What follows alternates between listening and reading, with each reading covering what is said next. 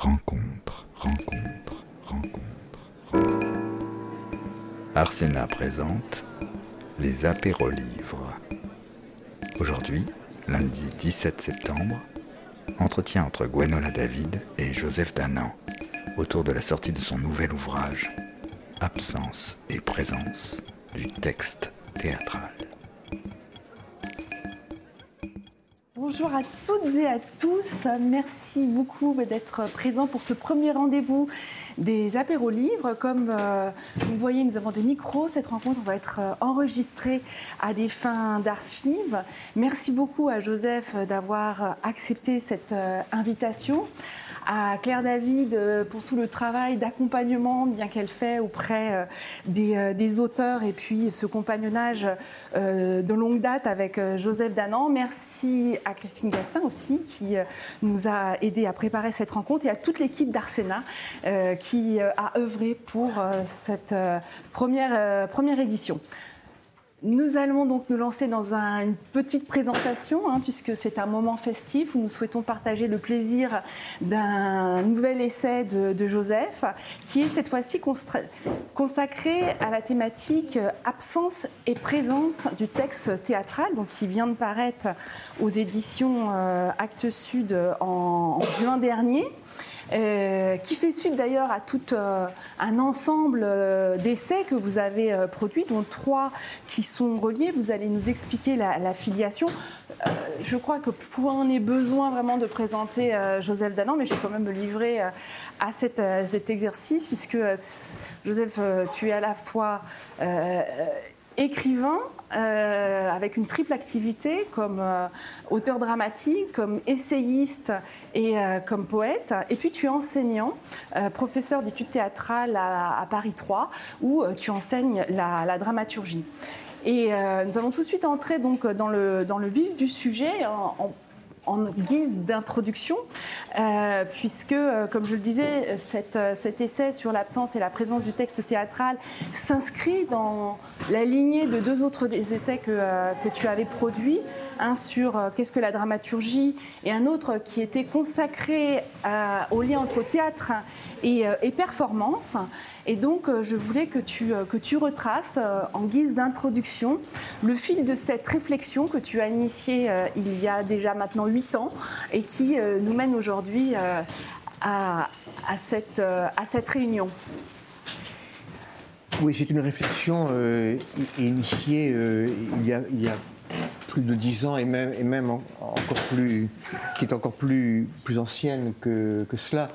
Alors, c'est vrai que ce n'était pas prévu comme ça, mais à l'arrivée, euh, ce troisième essai, je l'ai pensé comme le troisième volet d'un triptyque, commencé avec Qu'est-ce que la dramaturgie poursuivi avec euh, Entre théâtre et performance, la question du texte, et donc qui s'achève euh, avec ce petit livre Absence et présence du texte théâtral.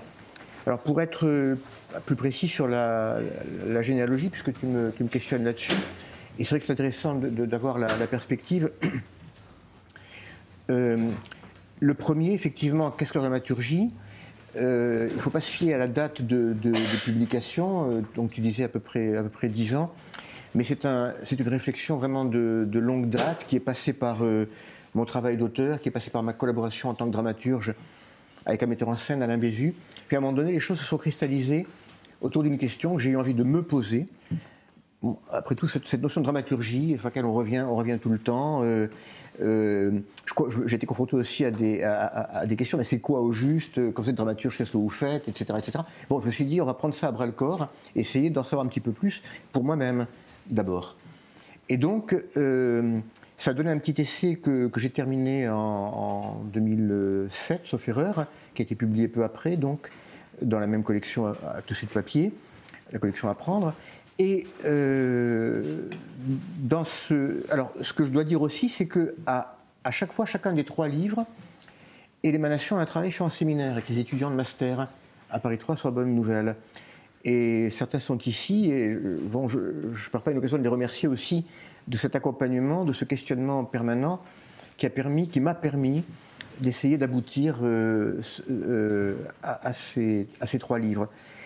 de dramaturgie, c'était une manière de m'interroger sur une notion qui est vraiment à l'articulation du travail de l'auteur et du travail de celui que les Allemands nomment le dramaturge, qui n'est pas l'auteur d'une pièce, mais qui accompagne le metteur en scène.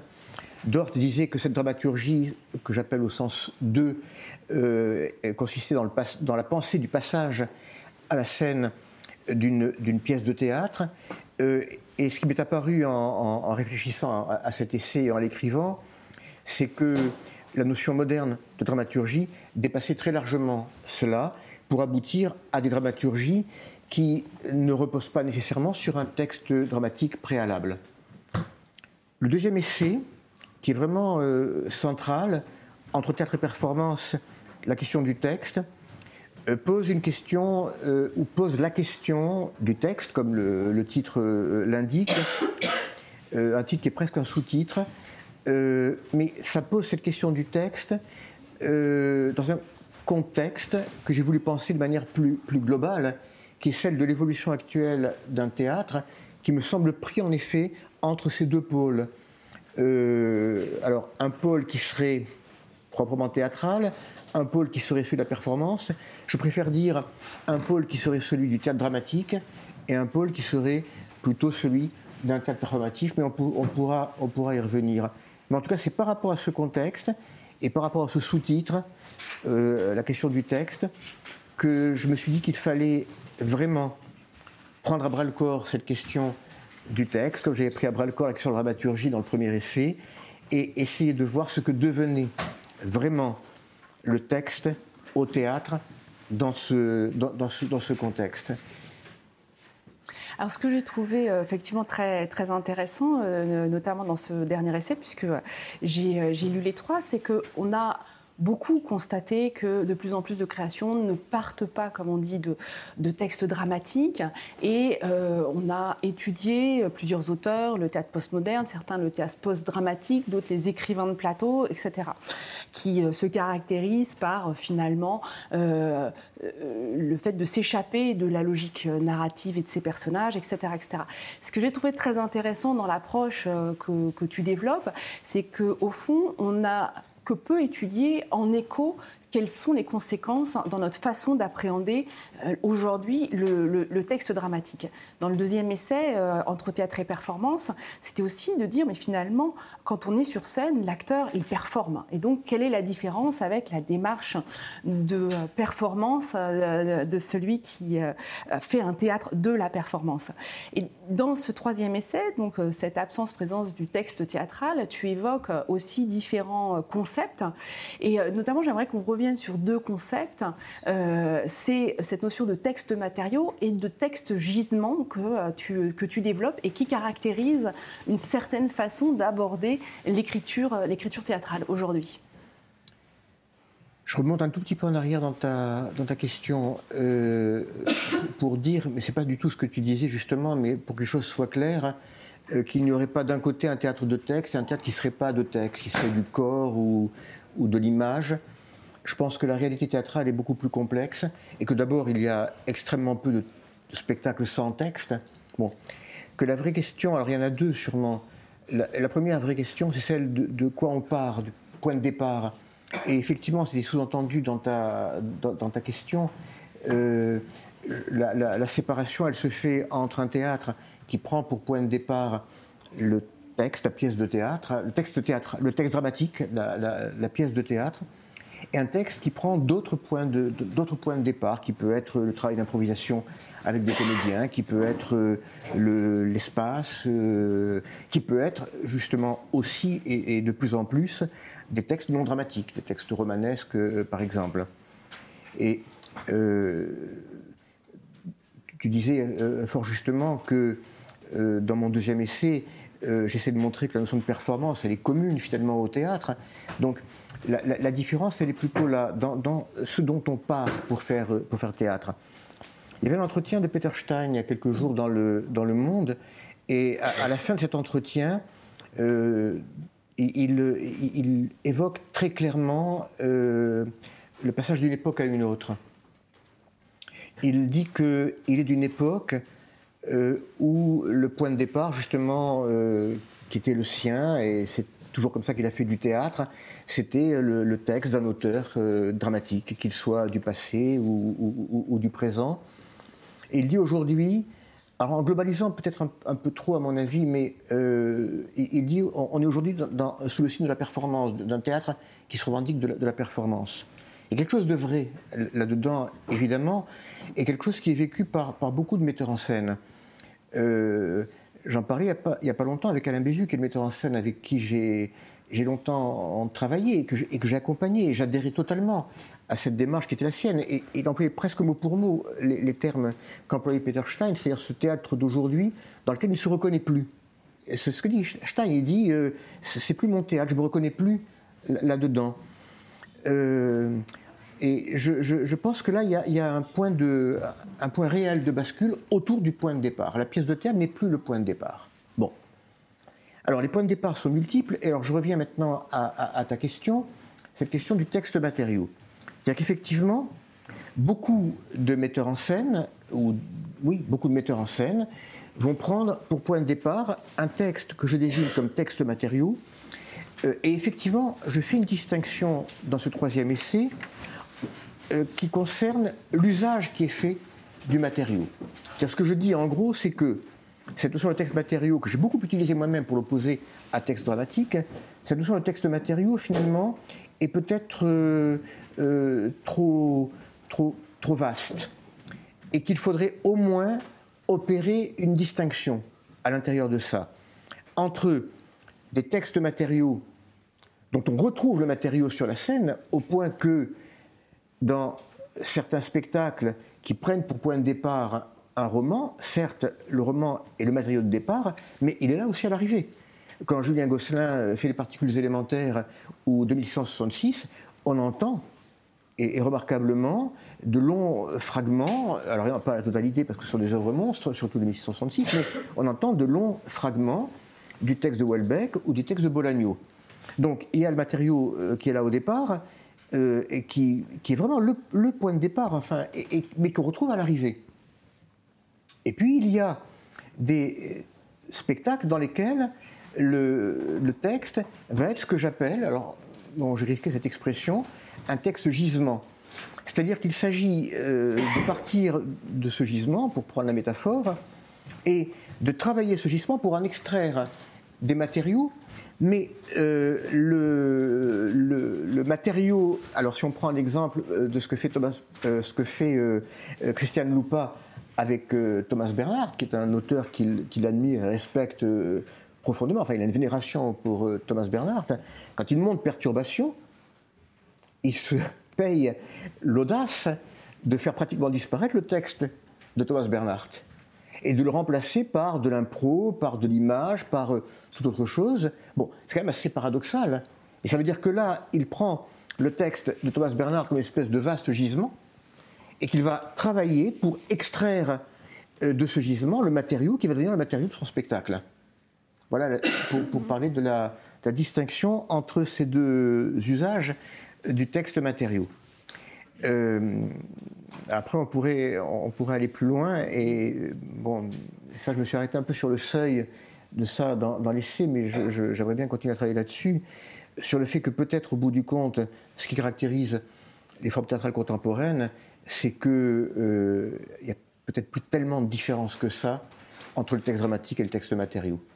Et que finalement, euh, il y a l'usage du texte, mais qui revient au plateau qui revient au metteur en scène ou au créateur scénique. Cela, dépend le, la fonction que lui-même euh, s'assigne et le, travail qu'il effectue. Mais qu'au bout du compte, c'est peut-être quelque chose comme ça qui est à, qui est à l'œuvre. Et on arriverait presque à une indistinction des, textes.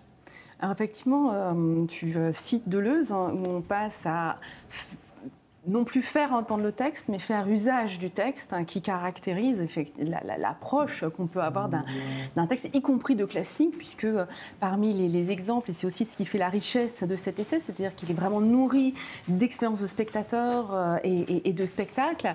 Euh, tu cites même La mouette de Thomas Ostermeyer, Ostermeyer qui a monté beaucoup, de, beaucoup de classiques, mais qui va cette fois-ci faire usage de, de la mouette plutôt que ce qu'on appelle faire entendre. Donc ça change aussi l'approche de la mise en scène alors, c'est vrai que j'utilise, euh, enfin, je, détourne quelque peu une, citation de Deleuze, mais qui, me, plaît, qui me plaît beaucoup, pour, pour, pour dire euh, que effectivement, euh, il y a deux postures de, metteur en scène. Ou bien on, souhaite euh, faire entendre le texte, ou bien on, souhaite, toujours dans cet esprit de faire entendre le texte, de faire entendre, est une notion sur laquelle je reviens, qui est aussi un peu, un, peu critiquable, parce qu'une mise en scène ne peut pas se contenter de faire entendre le, texte, c'est beaucoup plus que ça. Mais ou bien on est dans une espèce de...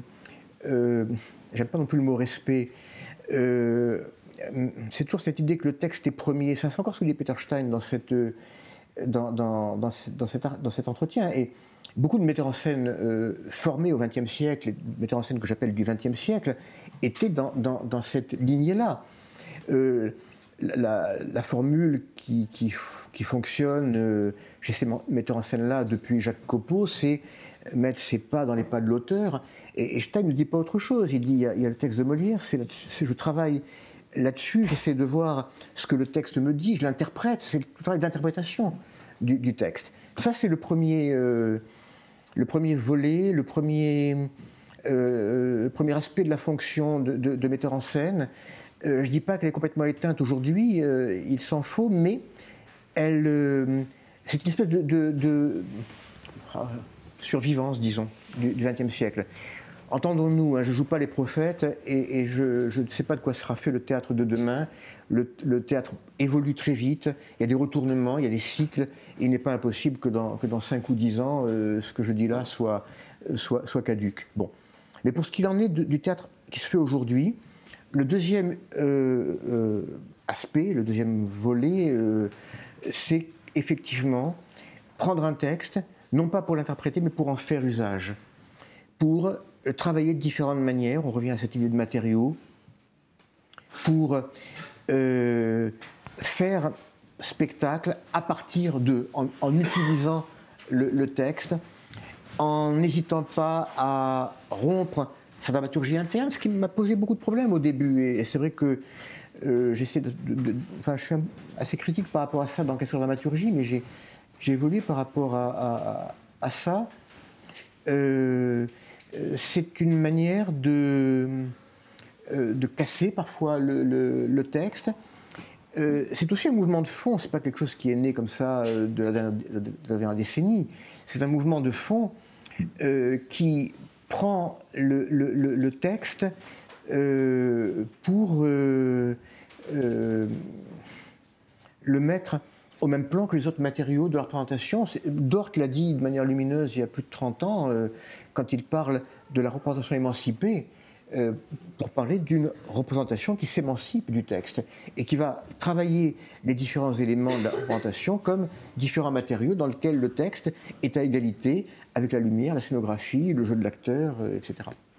Alors pour aller dans, ton sens, tu parlais de Molière. Alors j'ai un passage qui m'a particulièrement intéressé, c'est euh, quand à propos de Molière et de, Shakespeare, tu montres finalement la fabrique des auteurs. C'est-à-dire que au fond, euh, Molière d'abord était très réticent à, la publication de, ses pièces. Aujourd'hui, euh, alors je ne sais pas s'il faut le comparer à Molière, mais il y a aussi un autre auteur qui est accompagné par Actes Sud dès ses débuts, qui passe toujours par cette phase d'expérimentation du plateau avant de fixer la, matière texte c'est Joël Pomera. Mais pour remonter dans l'histoire et peut-être parler de, cycle, ce qui est intéressant, c'est euh, effectivement de voir que ces auteurs, et même, Shakespeare, ont ensuite été quasiment fabriqués par, euh, les éditeurs, avant, puisque ces écrits se sont déposés sur les pages après avoir été d'abord travaillés sur la scène. Alors, il faut euh, resituer ça dans l'histoire. Hein. C'est-à-dire que euh, Molière et Shakespeare, c'était avant l'invention de la mise en scène, bien avant. La, problématique euh, s'est modifiée. Mais c'est vrai que j'esquisse malgré tout une comparaison. Et après tout, pourquoi pas comparer Joël Pomera à, Molière. L'autre aspect de cette historicisation, c'est que, et là je m'appuie beaucoup sur les travaux d'Éric Chartier, hein, euh, qui travaille beaucoup sur Molière, qui, sur Shakespeare avant tout, qui évoque Molière également, mais qui montre comment, du vivant de Molière, décidément, du vivant de Shakespeare avant tout, mais ça vaut aussi pour Molière, qui montre que du vivant de Shakespeare, euh, son travail d'auteur se fait à plusieurs mains. Et qu'il euh, y a une, fabrique de, de Shakespeare en tant qu'auteur qui va se faire après la mort de Shakespeare et qui va passer par l'édition. C'est-à-dire qu'à partir du moment où l'édition devient reine, euh, eh bien, euh, il faut que sur le livre, il y ait un nom, un nom d'auteur, et à ce moment-là, on entre, mais c'est quelque chose qui n'existait pas encore du vivant de Shakespeare, on entre dans une nouvelle ère, là j'y vais un petit peu à grands traits, hein, pardon, mais dans laquelle euh, le, livre prend une espèce de primauté, c'est ce que euh, certains vont nommer euh, le livre monument, une espèce de, qui aboutit à une espèce de monumentalisation de, l'auteur, hein, et qui aboutit, alors, et c'est ce dont on souffre parfois aujourd'hui dans des débats qui me paraissent un peu, un, peu faussés ou un peu piégés, euh, on aboutit à une espèce de sacralisation du, texte auquel on n'ose plus toucher. Or, ce que j'essaie de montrer, en fait, s'il y a une, idée euh, directrice dans l'essai, c'est peut-être celle-ci finalement, à savoir que euh, le texte de théâtre est un texte qui bouge tout le temps et, qu'il y a une séparation assez radicale entre le livre et le plateau. Et le livre est absolument nécessaire, évidemment, au, texte, au texte théâtral, mais ce qu'on entend sur le plateau, c'est autre chose. Et en tout cas, il faut se garder de toute sacralisation euh, dans ce domaine-ci comme dans d'autres.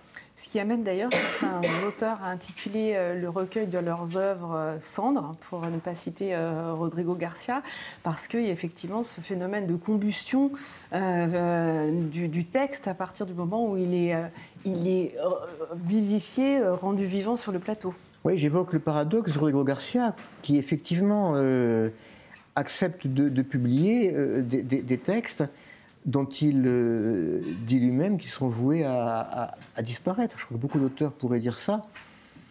Et, mais c'est parce que Garcia est aussi un vrai écrivain, c'est-à-dire que il, il, faut prendre les deux aspects, il faut tenir compte des, deux aspects, prendre en compte les deux aspects constamment.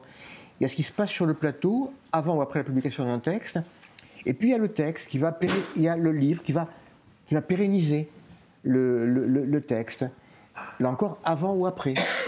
Euh, mais dans beaucoup de cas, c'est après, effectivement. Enfin, dans certains cas, c'est après. Dans beaucoup de cas, c'est avant. Dans certains cas, c'est après. Et là, le livre, non seulement garde la trace du texte, mais euh, rend possible euh, qu'il renaisse de ses cendres, précisément. Et je cite une mise en scène que j'ai pu voir par Jean-Luc Vincent des notes de cuisine de Rodrigo Garcia, qui était extrêmement convaincante, et qui peut-être a eu la force de nous convaincre que Garcia est un vrai écrivain, justement. Ce qui était un peu noyé quand on, découvre les textes de Garcia par, euh, par son propre travail, noyé par la, la profusion de l'événement scénique, justement. Alors vous avez longtemps été membre de la Commission euh, nationale d'aide à la création de textes dramatiques qui reçoit énormément de, manuscrits et, cette commission a la lourde, lourde tâche euh, eh bien de, de, définir un certain nombre de, textes euh, qui ont été déposés par, par des auteurs, dont des textes dramatiques, pour les accompagner jusqu'au plateau. Et parallèlement, donc vous êtes ce, spectateur assidu, ce penseur euh, qui mène cette réflexion au long cours. Et, et est-ce que, euh, somme toute, dans vos différentes expériences, euh, vous voyez une différence euh, dans la façon, dans le texte, selon qu'il s'invente, on va dire, à partir, du, partir du plateau ou à partir de cette expérimentation vivante, ou qu'il parte d'une d'une invention en chambre par un auteur? Ça dépend des cas. Hein. Pour revenir sur Pomera, je veux dire qu'un texte de Pomera a la même qualité, la même densité euh, qu'un texte euh, écrit au préalable par un auteur euh, seul, dans, seul à son bureau. Et inversement, un texte écrit par un auteur seul à son bureau peut être aussi vivant qu'un texte produit dans un processus plus complexe en, lien avec le plateau. Donc là, ça dépend vraiment des auteurs et de ceux qui, que je considérerais comme de vrais écrivains. euh, en tant que spectateur, euh, il arrive que certains textes, entre guillemets, entendus sur le plateau, m'écorchent les oreilles, parce que justement là, euh, ils, sentent encore, ils sentent encore trop l'improvisation. bon, voilà, ça ne marche pas à tous les coups, quoi. Il n'y a, a, a pas de recette, il y a des processus qui se recoupent, qui sont très singuliers selon les, selon les artistes, et qui aboutissent à des, à, des textes aussi très, très singuliers. Alors, on a parlé de faire usage, faire entendre, et alors du coup, on a parlé aussi de l'évolution du metteur en scène. Euh, évidemment, il y a ceux qui, euh, qui portent le texte, euh, qu'ils soient dans une incarnation, plus une distanciation. Enfin, comment ça modifie, selon vous, l'approche des, des, acteurs? Alors, D'abord, ce que je crois vraiment, c'est qu'on parle beaucoup de, la crise des auteurs. Il y, a, toute une polémique, un mouvement des auteurs qui, est né il y a quelques mois à, la suite d'un dossier euh, pas inintéressant, mais au titre assez maladroit, paru dans Libération. Le titre, c'était À ton besoin des auteurs? Et ce titre provocateur a, provoqué des levées de boucliers. Euh, Donc on est encore à la fois dans la polémique par rapport à ça, mais surtout dans la reconstruction par rapport à, ça. Euh, mais ce que je crois profondément, c'est que d'abord, un, c'est que euh, le travail de l'auteur a, changé, change, et changera encore, euh, qu'il est très difficile aujourd'hui de se situer comme pur écrivain de théâtre sans avoir de lien avec le plateau. Enfin, je veux dire, on peut le faire, mais enfin, c'est quand même pas pour rien que beaucoup d'auteurs montent eux-mêmes leurs textes. Il y a un vrai, un vrai problème de ce côté-là. Mais, et je continue, c'est que le deuxième aspect, ou là encore le deuxième volet, c'est que euh, si la fonction de l'auteur et le travail de l'auteur ont évolué et évoluent, c'est aussi qu'en articulation avec ça, la fonction du metteur en scène n'est plus la même. C'est-à-dire qu'il y a eu une espèce d'évidence au XXe siècle du, couple ou, du duo auteur-metteur en scène, avec des couples ou des duos célèbres, euh, Chéreau-Coltès, ou Coltès-Chéreau, me dire dans, le bon ordre, Coltès-Chéreau, bon, et, d'autres, des, collaborations étroites, mais qui, tout en étant étroites, reposaient tout de même sur la primauté d'un texte écrit par un auteur qu'un metteur en scène allait ensuite porter au plateau. Or, aujourd'hui, comme je l'ai un petit peu évoqué tout à l'heure, la fonction du metteur en scène a changé. Euh, premièrement parce que euh, de plus en plus, il ne va pas prendre pour point de départ euh, un, texte dramatique et qu'il va aller prendre d'autres textes, dont je peux revenir sur ce qu'on a dit tout à l'heure, des textes matériaux, etc. Mais en, d'autres termes, c'est d'un côté l'auteur qui, qui, qui, évolue, de l'autre le metteur en scène qui évolue. En tout cas, ce qui est sûr, c'est que le metteur en scène ayant le pouvoir au sein de l'institution théâtrale, c'est lui qui initie un, mouvement, des transformations profondes, dont l'auteur non seulement a intérêt de tenir compte, mais qu'il doit prendre en compte pour pouvoir continuer à, écrire, quel que soit le mode qu'il choisit. Donc je pense que là, il y a une transformation en profondeur de cette relation auteur-metteur en scène, et qui évidemment a des conséquences sur, euh, sur, sur, le travail de l'acteur. tout ça est, étroitement imbriqué. Dans l'article, euh, dans l'entretien euh, que j'évoquais avec Peter Stein, certes, il parle de son attachement profond au texte dramatique, au fait que s'il prend la pièce de Molière, c'est pour monter la pièce de Molière. Mais ce sur quoi il revient et ce sur quoi il termine, c'est sur l'acteur pour dire que euh, son travail de metteur en scène reposait sur une certaine conception du jeu d'acteur, de l'acteur au service du texte et du personnage. Bon. Et, quand je parlais de mes conversations avec Alain Bézu, il disait exactement la même chose, c'est qu'il ne se reconnaît pas dans le travail qui est demandé aujourd'hui aux acteurs dans une espèce alors qu'il perçoit comme une espèce d'abandon de la part du metteur en scène, c'est-à-dire d'un acteur, parce que l'acteur, mais pour moi, c'est pas un abandon, c'est que ça a changé. Effectivement, c'est pas le même travail. C'est-à-dire, il s'agit plus de diriger l'acteur en fonction d'un texte, d'un personnage. Il s'agit effectivement d'une présence scénique dans laquelle le travail demandé n'est pas le même et, n'est plus lié à l'incarnation. Euh, bon, donc oui, il y, a un changement profond de ce côté-là aussi. Peut-être que nous allons conclure sur ces paroles pour poursuivre la discussion autour d'un verre, puisque que c'est aussi euh, euh, le, moment de, euh, bah, de, fêter la sortie de, cet ouvrage. voilà, j'ai remercié effectivement tout le travail qui est fait par les éditeurs. remercier aussi donc l'équipe d'Arsena. On pourra retrouver cet entretien sur, sur notre site avec d'autres d'autres matériaux, euh, puisque euh, vous avez cité euh, des sources et je pense que c'était intéressant aussi de donner à tous ceux qui n'ont pas pu assister à cette rencontre l'occasion de retrouver la teneur de ces échanges et puis d'enrichir aussi constamment notre pensée dans une dialectique et non dans une vision monolithique. Merci beaucoup Joseph. Merci. Merci.